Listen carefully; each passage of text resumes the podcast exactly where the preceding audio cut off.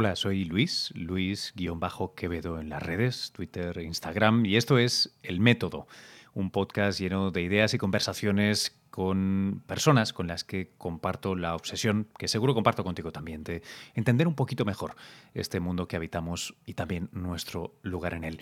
De hecho, eh, la conversación de hoy eh, incumple el formato del podcast por varios motivos, pero bueno, la verdad es que os tengo acostumbrados a incumplir el formato de una manera un tanto hedonista.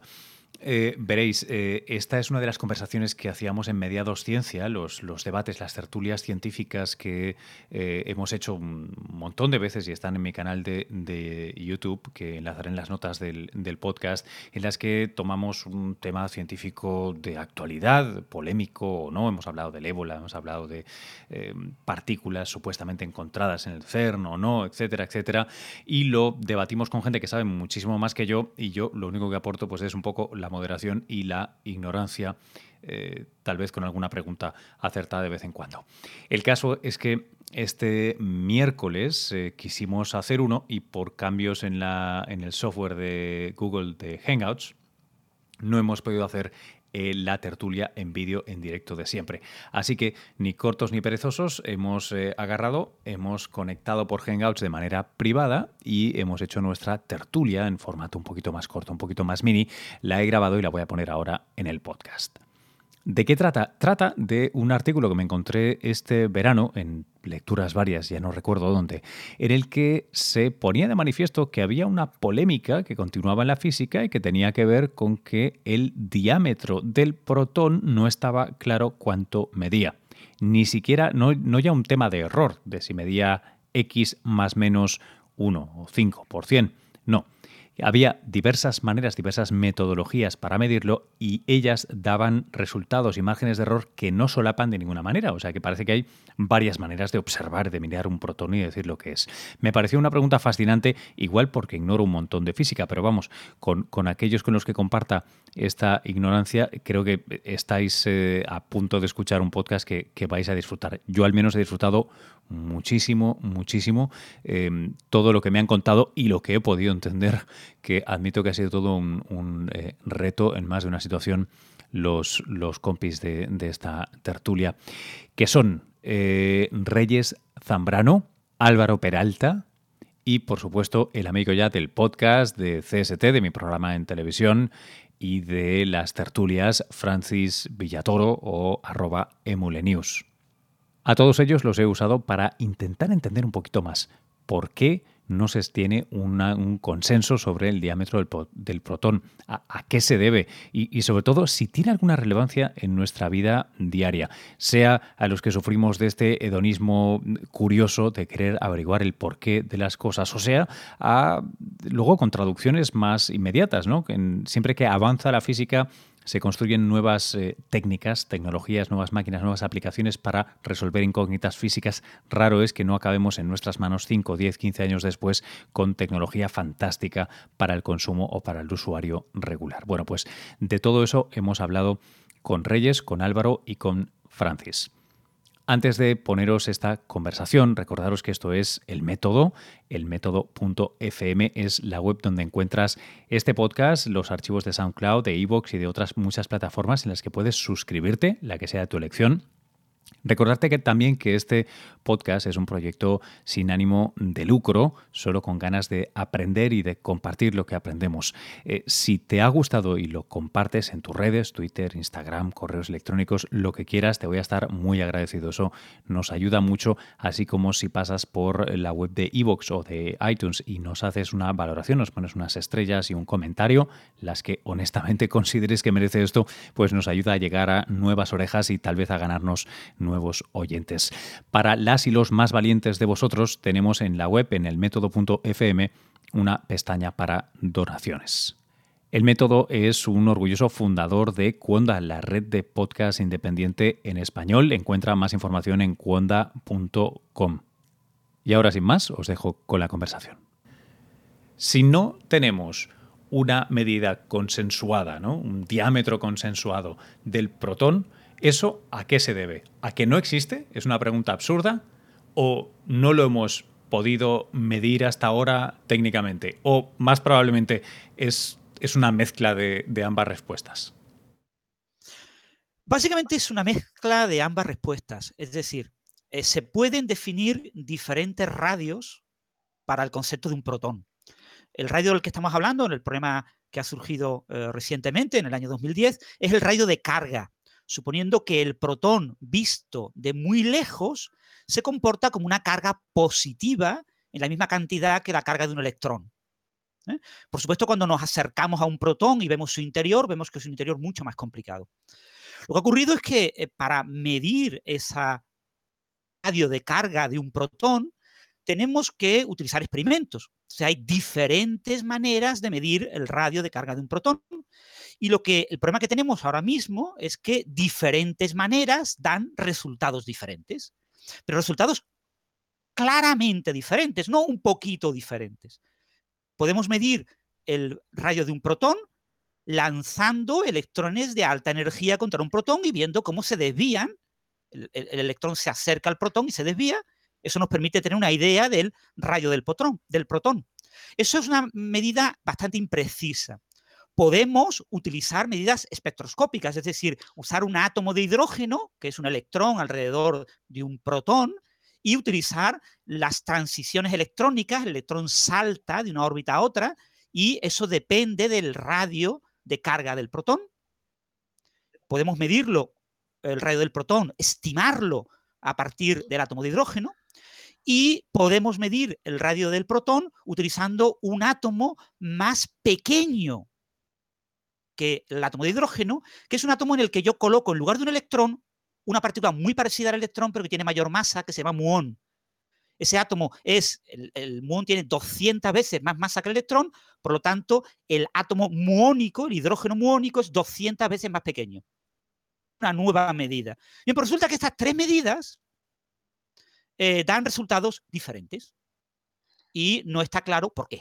Sí, bueno, yo también añadiría que la precisión necesaria experimental para medir el radio del protón es muy alta y los límites que tenemos experimentalmente están en el borde de la precisión que necesitamos. Y no es medir el radio del protón directamente, sino tú haces una medida indirecta que te lleva a determinar el radio del protón.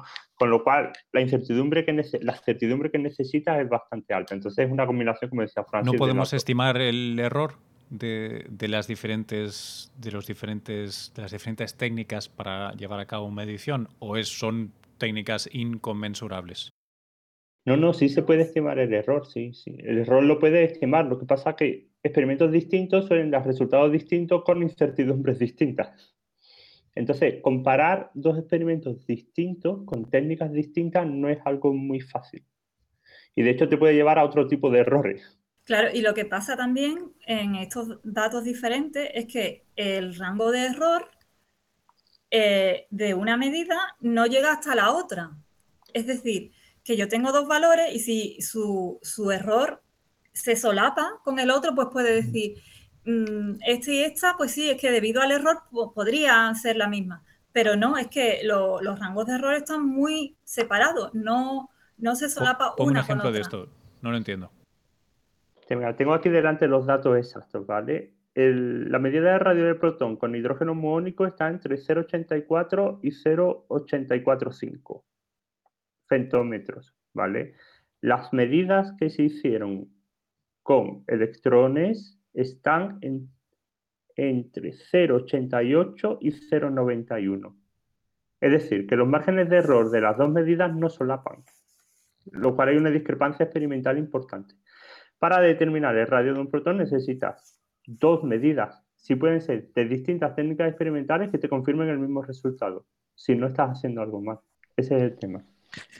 De todas formas, esto es una cosa muy, muy habitual. Eh, cuando vamos mejorando los eh, métodos de medida y usamos métodos de medida más precisos, en la historia de la física del siglo XX y del siglo XXI ha ocurrido muchas veces que conforme hemos ido mejorando la precisión de las medidas, hemos reducido el error con un nuevo método, ha resultado que el, nuevo intervalo, eh, con el método más preciso, no está dentro de los intervalos que ya existían. Eso ocurrió, por ejemplo, con un caso muy famoso en la vida media del neutrón.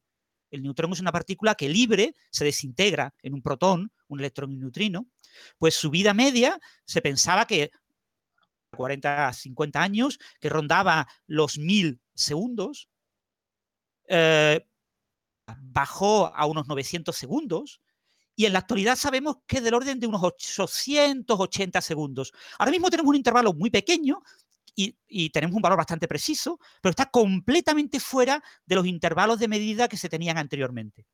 Conforme hemos ido mejorando las maneras de atrapar un neutrón para medir su vida, hemos obtenido medidas mucho más precisas y ha resultado que no estaban dentro de los intervalos de error que ya conocíamos. Eso mismo está pasando ahora con el Entonces, ¿tú, ¿tú crees que eh, es el hidrógeno muónico que citabas la técnica que debemos favorecer o al menos ponderadamente darle más peso que, que al resto? Claro, eso es lo que nos dicen las medidas y las estimaciones de errores sistemáticos. Si tú estimas los errores en las medidas con el hidrógeno muónico, fíjate que la idea es que haya una transición en el nivel de energía de, del electrón o del muón entre dos niveles de energía. Bien, pero esos orbitales, el electrón o el muón alrededor del protón, en el caso del muón son 200 veces más pequeños. Entonces, el error en las medidas usando muones es 10 veces más pequeño que usando electrones. Entonces, tú dices, es una medida más precisa, pero que da la casualidad de que su valor medio y su intervalo de error está muy fuera del, del intervalo de, de error otra. previo de las otras. Entonces, eh, lo que ha pasado en la historia es que habitualmente esas medidas más precisas, cuando se han ido confirmando, hay que tener en cuenta que esta medida se midió en el 2010, se volvió a medir con un método más refinado en 2013, se ha vuelto a medir ahora en 2016, siempre se ha estado confirmando la medida más precisa muónica. Y difiere, claro, difiere de las medidas electrónicas, eh, pero es compatible con las medidas utilizando scattering, es decir, usando choques de electrones de alta energía. Eso sí, es un método mucho más impreciso que las medidas espectroscópicas. Entonces, probablemente lo que pase al final es lo mismo que pasó con el neutrón, que no haya tal anomalía, no haya tal problema eh, como aparenta que hay ahora mismo, sino que las medidas muónicas son más precisas y que en realidad tenemos que recalcular los errores que pensábamos que tenían las medidas electrónicas. Oye, eh, desde eso ¿Desde cuándo eh, está disponible o, o, se puede utilizar este hidrógeno muónico? Eso se hace desde hace unos 15 años, pero realmente para las medidas de radio del protón, la primera vez que se hizo fue en el año 2010. Sí, es muy difícil tratar con átomos muónicos porque son inestables. Sí, eh, la típica pregunta de, de, periodista un poco bruta, que es, oye, ¿por qué, ¿y por qué me tiene que importar más allá de curiosidad insana? Eh, ¿qué, ¿Qué se puede derivar de entender un poquito mejor esa pequeña diferencia? Nos va a servir también para testear nuestras teorías de Quantum Electrodynamics, ¿vale? Porque la electrodinámica cuántica nos da un radio de un protón, si el radio del protón difiere mucho de lo que nos da la teoría, entonces la teoría está mal. Porque claro, tú haces teoría, pero tienes que tener un sustento experimental. Si los experimentos que son quien se nota que soy experimental, quien mandan la ciencia dicen que está mal, entonces tienes que rehacer la teoría. Ten en cuenta que la electrodinámica cuántica es nuestra base teórica para un montón de procesos e interacciones que se dan en la naturaleza. Ese, yo diría que esa es la verdadera importancia de determinar cuál es el radio del protón, aparte de todos los desarrollos tecnológicos que te van a salir y que no sabes nunca qué lo vas a poder aplicar. Pero hay una cuestión técnica con respecto a las medidas del hidrógeno muónico, ¿vale? Y yo no sé a quién se lo he contado, alguno de vosotros. El año pasado estuve en una charla de un tipo que habló sobre esto y yo le hice una pregunta porque los experimentos a mí no me acaban de convencer. Y no me acaban de convencer, cuando tú haces espectroscopía láser de un sistema, sobre todo cuando son sistemas tan precisos, tú no puedes asumir que tu sistema no se perturba cuando pones el láser. El sistema se perturba y se mueve. Y esta gente, según lo que este explicó, eso no lo consideraba. De una forma muy sencilla. Si tú te imaginas el átomo de hidrógeno con el estado 1s y el estado 2p, cuando tú pones un láser entre el 1s y el 2p, el 1s y el 2p no existen. Ya, esos estados no existen. Existen los estados ligados por el láser. Esos estados han desaparecido, ah, sí? ah, no se han movido. Claro, tú, de una forma, a ver si lo consigo explicar sin que sean matemáticas, ¿vale? Tú tienes que considerar que tu sistema ya no está aislado, sino tu sistema es el Más el átomo láser, más el láser.